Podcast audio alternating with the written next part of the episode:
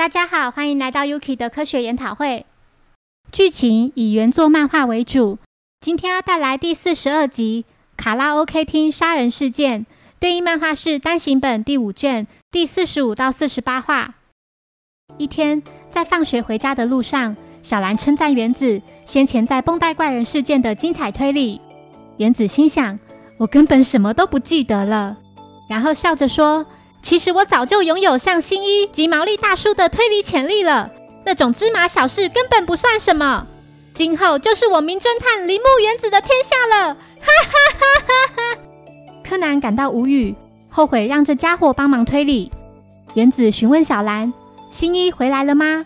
小兰回复：“没有，只有用电话联系而已。”原子说：“不要管他了啦，那个推理狂只不过是个装腔作势的小子。”小兰回应道：“是啊，他总是自信满满，老爱装模作样，又喜欢欺负人家。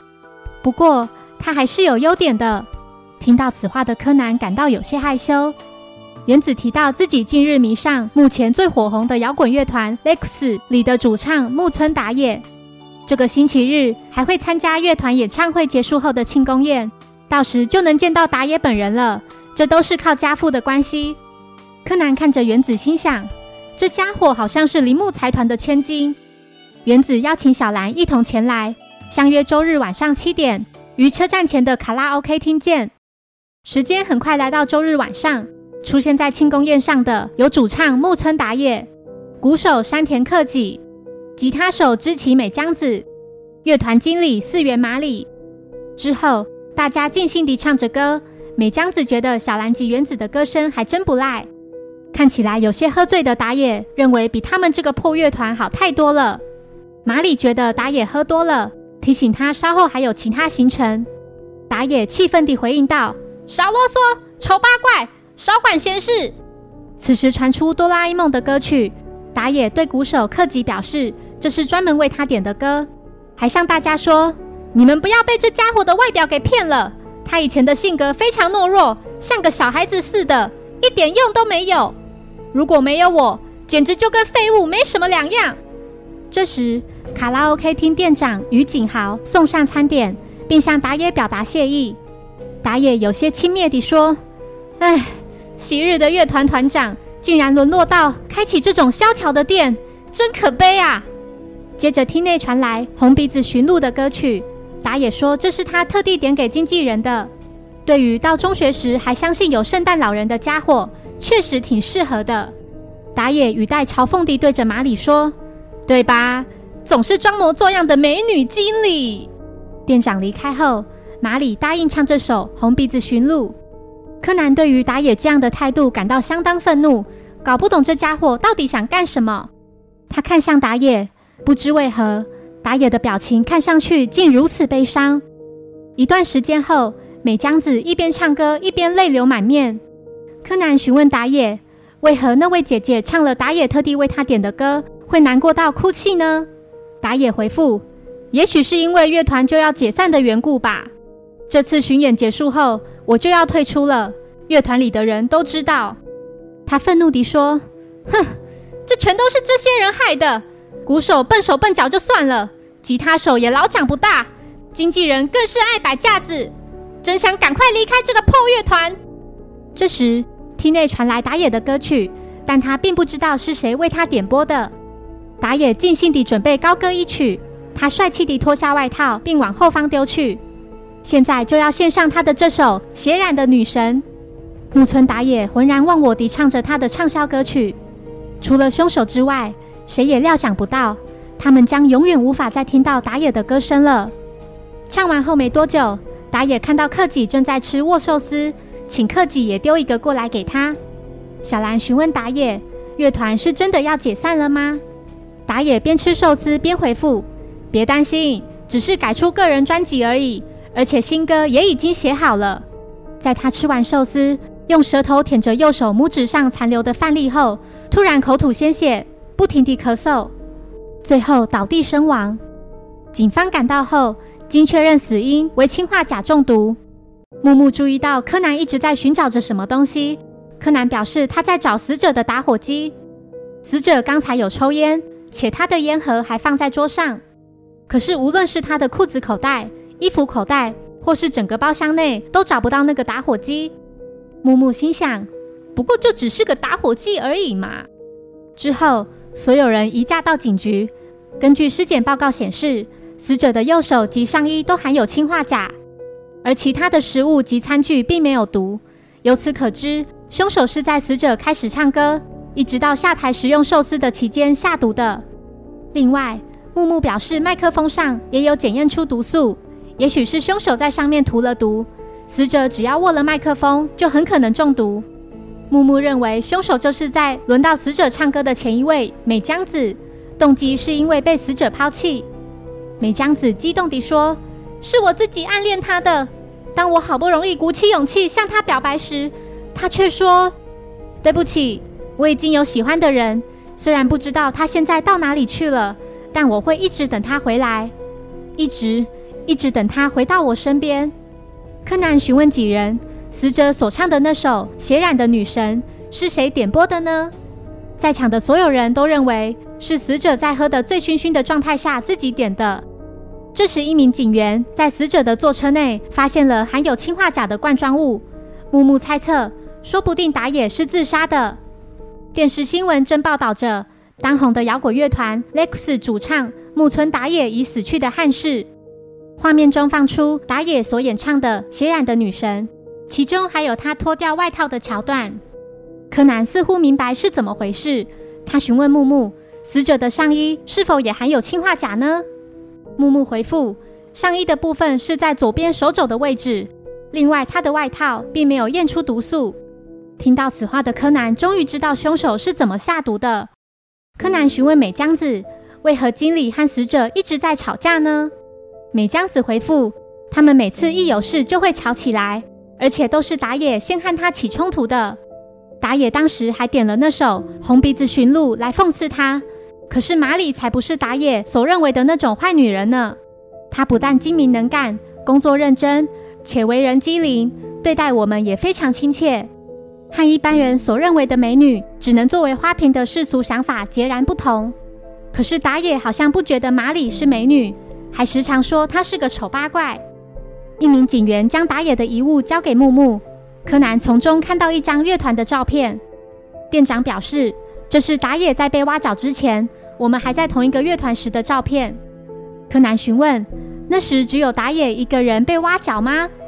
店长回复：“当时打野曾说，如果这孩子不和他一起跳槽的话，他就会回绝对方，就是现在的乐团经理四元马里。”柯南不解，这张照片上并没有经理呀。店长指出照片上的经理，并说这孩子的外貌变得与之前大不相同。得知此事的柯南感到相当震惊。接着他注意到照片后方写了些文字：“多想见到最真实的你。”店长认为这可能是打野在这次个人专辑的新歌歌词，也许是写给他心仪已久的那个女孩。柯南终于完全明白，为何打野的神情会如此哀伤。如果真是这样的话，那事件的真相会是多么的令人难过啊！不久后，一名警员紧急通知木木，并说那个人已经知道真凶是谁了。小兰问说：“那个人是谁？”木木回复：“就是他再熟悉不过的工藤新一。”小兰着急地心想：“新一回来了，一直行踪不明的新一终于回来了。”他用光速跑回卡拉 OK 厅。一心只想赶快见到自己日思夜想的人。柯南透过广播器变身为新一，对大家说：“杀害打野的就是点播那首《血染的女神》的人，也就是经理四元马里。现在请凶手上台唱那首《血染的女神》，而且要像死者一样做脱掉外套的动作。”马里唱完后，新一请木木检查刚才脱下的外套，如果推理没有错。那打野死前曾使用的那个打火机一定就在里面。木木果真在马里的外套口袋里找到了打野的打火机。新一说，那件外套根本不是他的，凶手为了湮灭证据，偷偷地用自己的外套调包。这件有打火机的外套才是打野的。也就是说，凶手先在打野外套内侧的左手手肘部分涂抹毒药，当打野穿上外套时。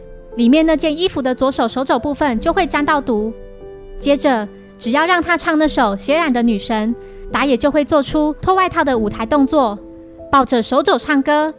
如此一来，右手就会沾上毒药。一旦他用右手取食物吃，就会因此中毒身亡。杀人的动机就在那张关键的照片中，就是打野以前和店长在同一个乐团时所拍摄的照片。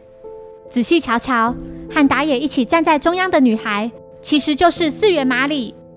那就是他以前的长相，也是真正的杀人动机。马里激动地说：“没错，我就是为了打野才特地去整形的。从以前在乐团的时候就很喜欢打野。